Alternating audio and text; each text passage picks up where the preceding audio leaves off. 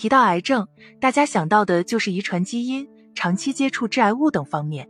没错，这的确是造成癌症出现的常见且主要因素。但是，癌症的并发可不仅仅只有这两个原因如此简单。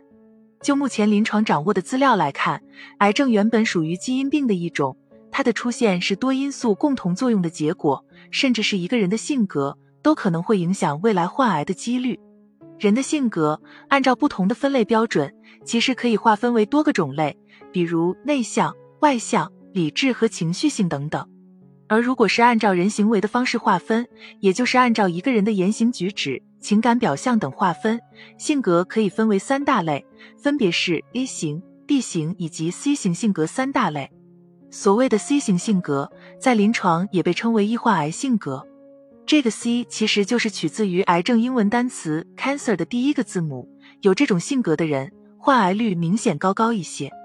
那么问题来了，C 型性格到底是什么？为什么会和癌症扯上关联呢？首先，通常情况下，性格和疾病之间存在互动关系，不良性格可导致疾病出现，并且性格与疾病的发生、发展和预后都有密切的关联。在性格成为致病因素之后，疾病又会破坏人们的心绪，导致性格进一步变化，生理和心理相互影响，最终形成不良循环。其次，所谓的 C 型性格，指的就是情绪长期受到压制的抑郁性格。这种性格的形成可能是先天的，也可能与原生家庭、生活环境等方面有关。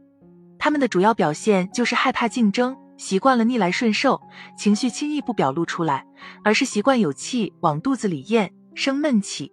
同时，他们对人际关系的把握也不到位，长期习惯独来独往，远离人群。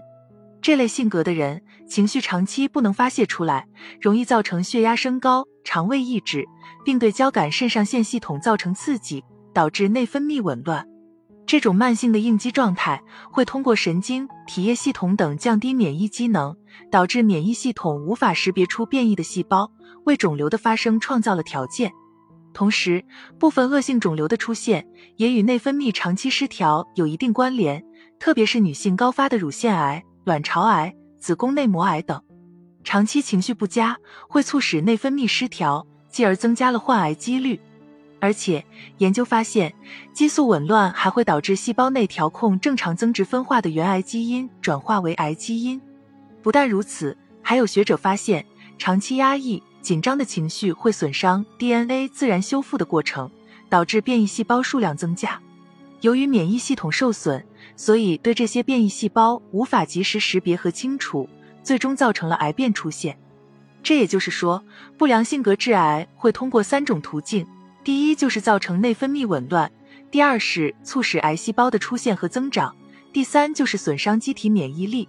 当然，这并不是说所有 C 型性格的人最终都会患癌，只不过是他们和性格开朗的人群比起来，患癌率更高一些而已。